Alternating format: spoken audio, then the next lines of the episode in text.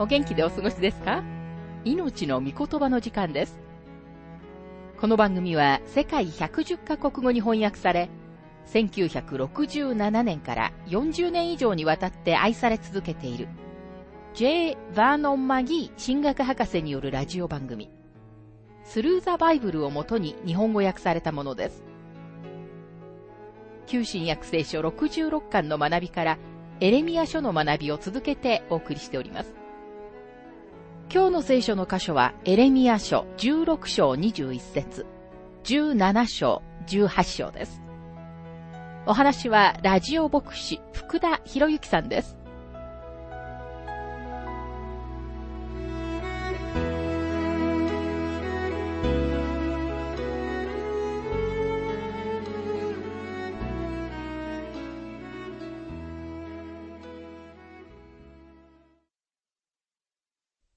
エレミア書16章の学びをしていますが、21節だから見よ、私は彼らに知らせる。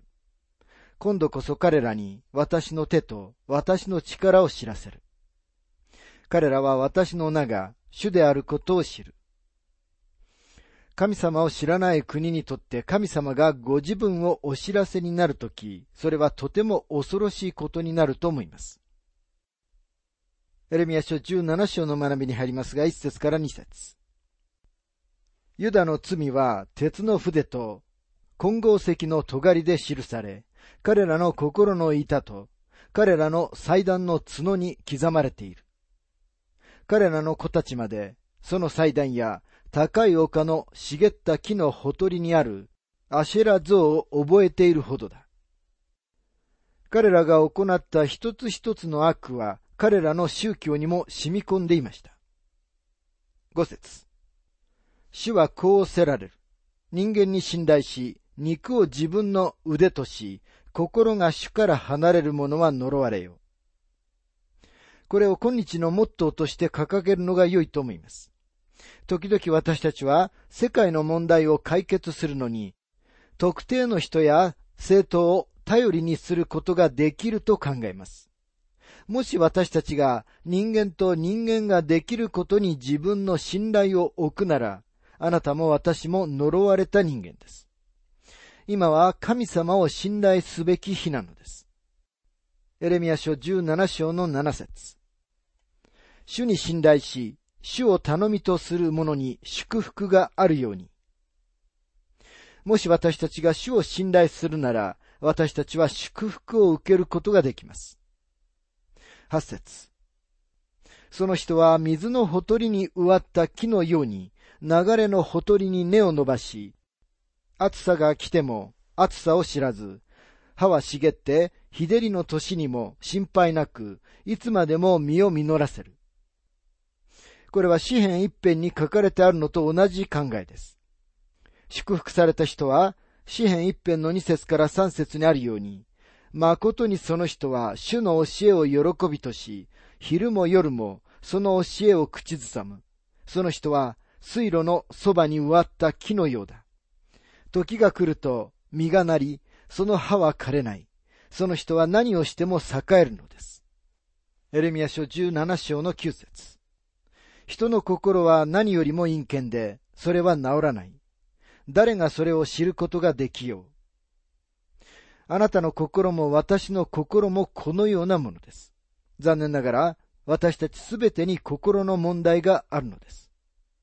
十節私、主が心を探り、思いを調べ、それぞれの生き方により、行いの結ぶ身によって報いる。神様だけが心の移植をすることがおできになります。今人間は肉体的な意味で心臓移植を行っていますが、神様は霊的な意味でずっと長い間移植をして来られました。私たちが神様のところに行くとき、神様は私たちに新しい命をくださいます。その時私たちは新しく生まれ、新しい性質を与えられます。時々、あなたの心を主にお捧げしなさいという説教を聞きますが、神様はあなたや私の汚れ切った心を何のために欲しいというのでしょうか？神様はそのようなものは欲しくありません。神様はあなたに新しい心をお与えになりたいと願っておられます。神様は心の専門家であり、また魂の偉大な医者であるお方なのです。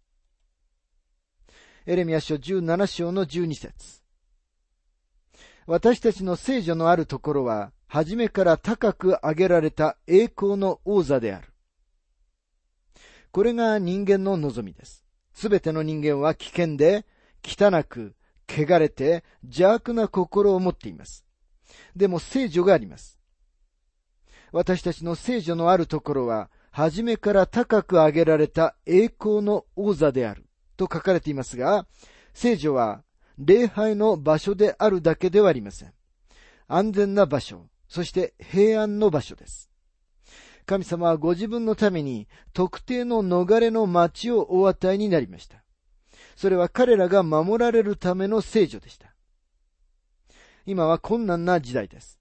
町の通りを歩くのも危険です。家にいてさえも世界の反対側から来るかもしれないような爆弾の危険があります。どこに行ったら安全なのでしょうか？聖女があります。神様の高く上げられた王座です。あなたも私もその場所に行くことができるのです。そして神様は私たちを呼んでおられます。ヘブル人への手紙10章の19節から22節にはこのように書かれています。こういうわけですから、兄弟たち、私たちはイエスの血によって大胆に誠の聖女に入ることができるのです。イエスはご自分の肉体という垂れ幕を通して私たちのためにこの新しい生ける道を設けてくださったのです。また私たちには神の家を司るこの偉大な祭司があります。そのようなわけで私たちは心に血の注ぎを受けて邪悪な良心を清められ、体を清い水で洗われたのですから、全く信仰を持って真心から神に近づこうではありませんか。さて、エレミア書18章の学びに入りますが、私たちはエレミアと共に陶器師の家に下って行きます。洗練され、罪に凝り固まった人々に、神様の御言葉に耳を傾けさせることは困難です。そこで神様は、ユダの国のために印を与えられます。そして神様は、あなたや私のために実地教育をしてくださいます。エレミア書18章の1節から6節主からエレミアにあった御言葉はこうである。立って陶器師の家に下れ。そこであなたに私の言葉を聞かせよう。私が陶器師の家に下っていくと、ちょうど彼はろくろで仕事をしているところだった。陶器師は粘土で制作中の器を自分の手で壊し、再びそれを陶器師自身の気に入った他の器に作り変えた。それから私に次のような種の言葉があった。イスラエルの家よ、この陶器師のように私があなた方にすることができないだろうか。主の蜜げ。見よ、粘土が陶器師の手の中にあるように、イスラエルの家よ、あなた方も私の手の中にある。マギー博士はご自分の経験を次のように述べています。ある日曜日の夕方、私たちのラジオのリスナーである一人の陶器師が、夕拝で回収に実演をして見せるために来てくれました。彼は足のペダルで操作するろくろを持参し、そのろくろの上に粘土を置きました。私がメッセージをしている間に彼はその粘土を器に作り上げました。それはとても単純な実験でしたが、私は二度と同じことはしませんでした。なぜなら、その夜の回収は、陶器師を見ることに集中していて、私のメッセージを聞いていた人は一人もいなかったと思うからです。さらに私は、アーカンソー州の大きな陶器工場を見学したことがあります。今も忘れないとても印象的で目立つ二つの光景が見られました。この工場の後ろにこれ以上ないほど汚い泥の畑がありました。形もなく、ねばねばしていました。私には絶望的に見えました。しかし工場の前には展示室があって、その展示室には私がそれまで見たこともないような美しい器が並んでいました。それから工場の中に入っていくと、大勢の陶器師が働いているのを見ました。彼らは、あの無力で絶望的で醜く、ドロドロして汚い粘土を細工することに注意を集中していました。彼らはその粘土の形を変え、芸術に作り変えることに余念がありませんでした。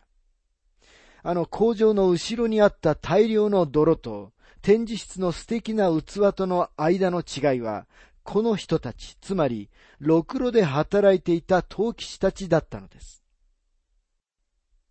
さて神様は、このエレミアをそのような場所に送られました。神様はエレミアが説教を目で見るために彼をそこに送られたのです。実際その説教はとても単純なものです。エレミアが私たちに与えてくれるこのとても素晴らしい生きた例え話を理解するのは簡単なことです。陶器師が誰か、粘土が誰かを識別するのに何一つ難しいことはありません。事実神様が私たちのために識別してくださいます。神様が陶器師であり、ここでは特にイスラエルが粘土です。と同時に、あなたは今日、陶器師のろくろの上にある粘土なのです。陶器師と粘土の例えは新約聖書にも繰り返されています。ローマ人への手紙の中でパウロが同じ比喩を使っているのがわかります。ローマ人への手紙9章の21節陶器を作る者は同じ土の塊からたっといことに用いる器でも、またつまらないことに用いる器でも作る権利を持っていないのでしょうか。それからパウロは手も手に手紙を書いたときに、この素晴らしい比喩の逆の側を使いました。第二手も手2章の21節ですから誰でも自分自身を清めてこれらのことを離れるなら、その人はたっといことに使われる器となります。すなわち、清められたもの、主人にとって有益なもの、あらゆる良い技に間に合うものとなるのです。このように私たちは、この比喩が神様の御言葉全体を通して使われているのを見るのです。さて、陶器師が何をしたかに注目してください。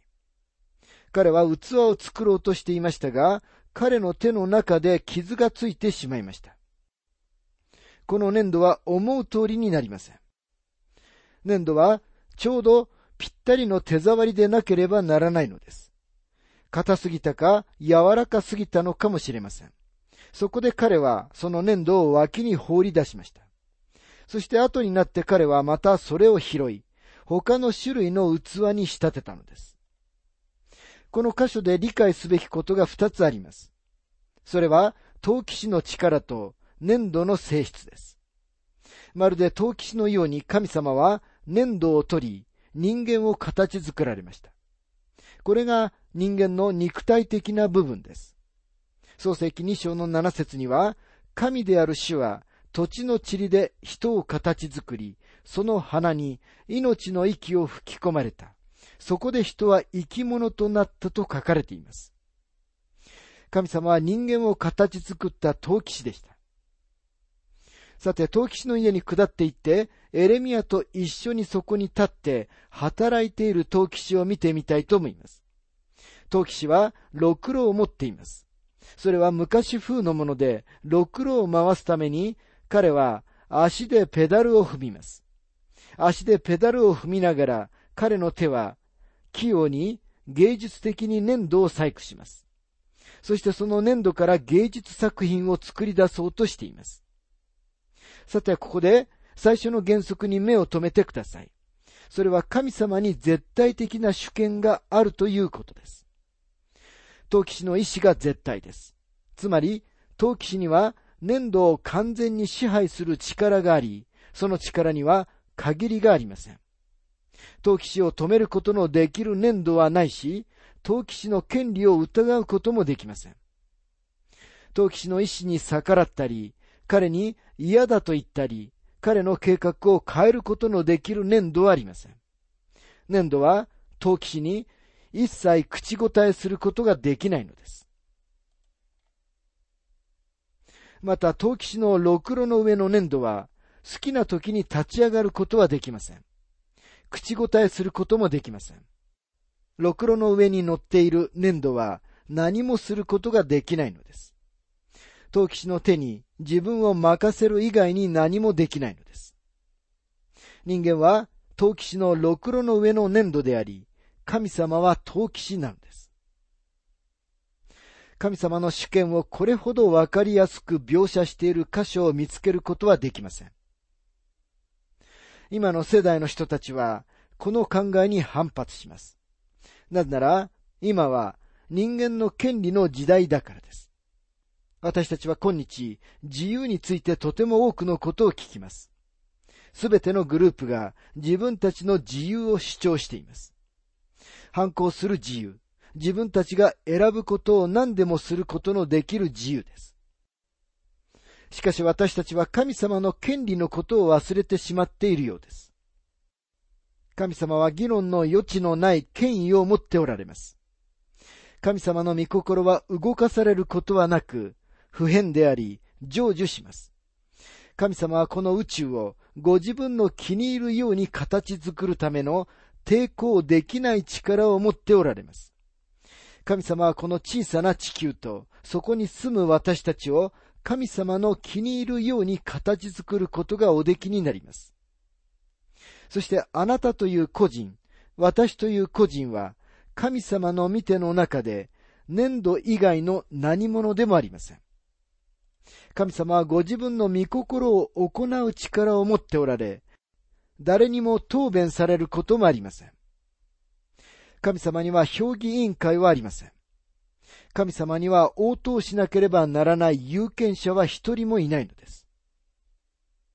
また神様は全知全能、絶対的な権威者です。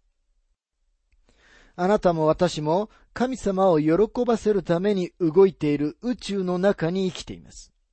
そして私たちが生きているこの誇りの粒の上の小さな人間の反抗はつまらないことでの大騒ぎに過ぎないのです。月から写された写真を見ても、私たちの小さな地球は無限の宇宙のただの誇りにしか過ぎません。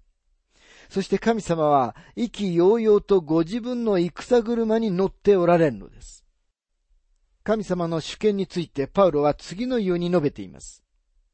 ローマ人への手紙9章の19節から21節。するとあなたはこう言うでしょう。それなのになぜ神は人を責められるのですか。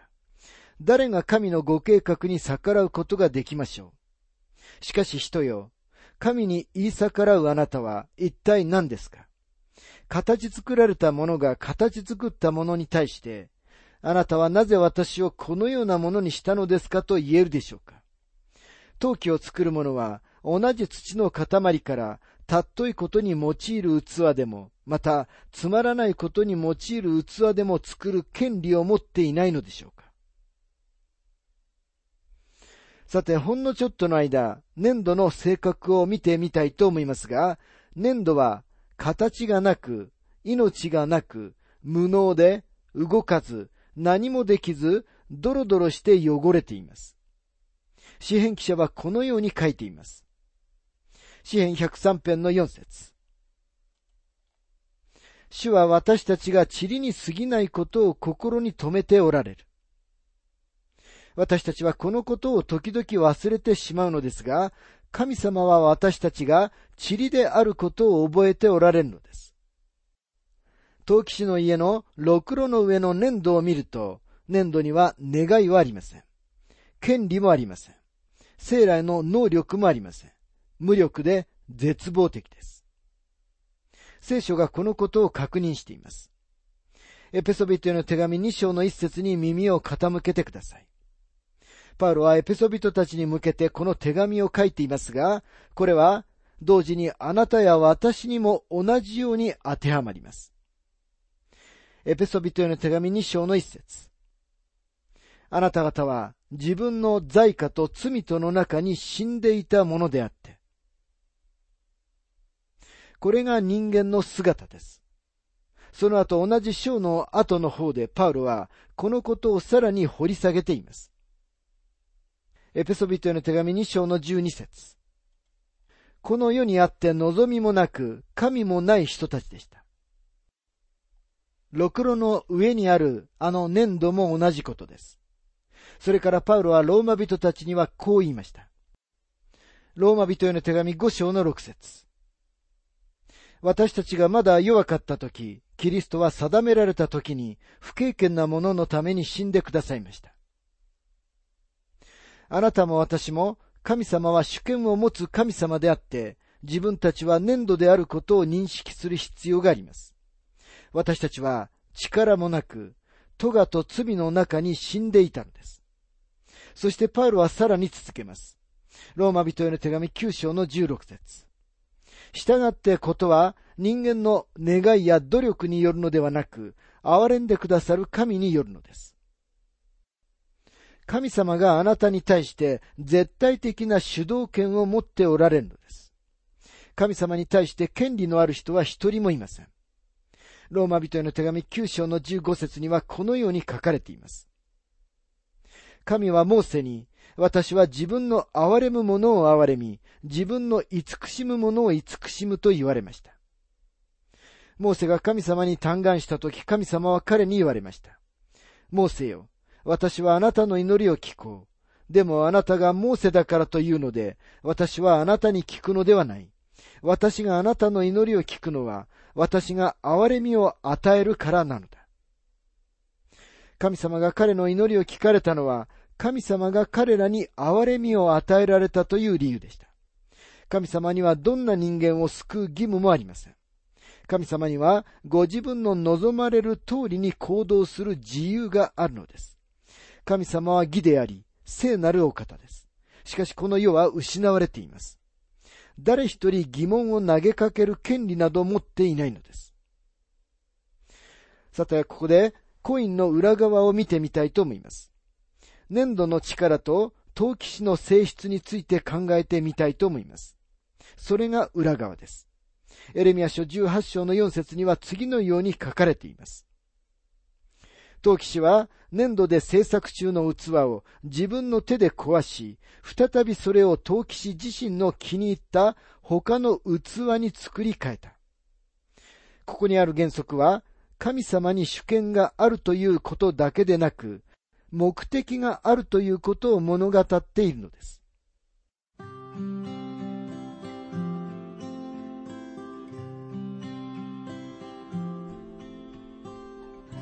命の御言葉、お楽しみいただけましたでしょうか？今回は、陶器師の家での印というテーマで、エレミア書16章21節17章、そして18章1節から6節をお届けしました。お話はラジオ牧師福田博之さんでした。なお、番組ではあなたからのご意見、ご感想、また聖書に関するご質問をお待ちしております。お便りの宛先は、郵便番号592-8345、大阪府堺市浜寺昭和町4-462、浜寺聖書協会命の御言葉の係、メールアドレスは全部小文字で ttb.hbc.gmail.com です。どうぞお気軽にお便りを寄せください。それでは次回までごきげんよう。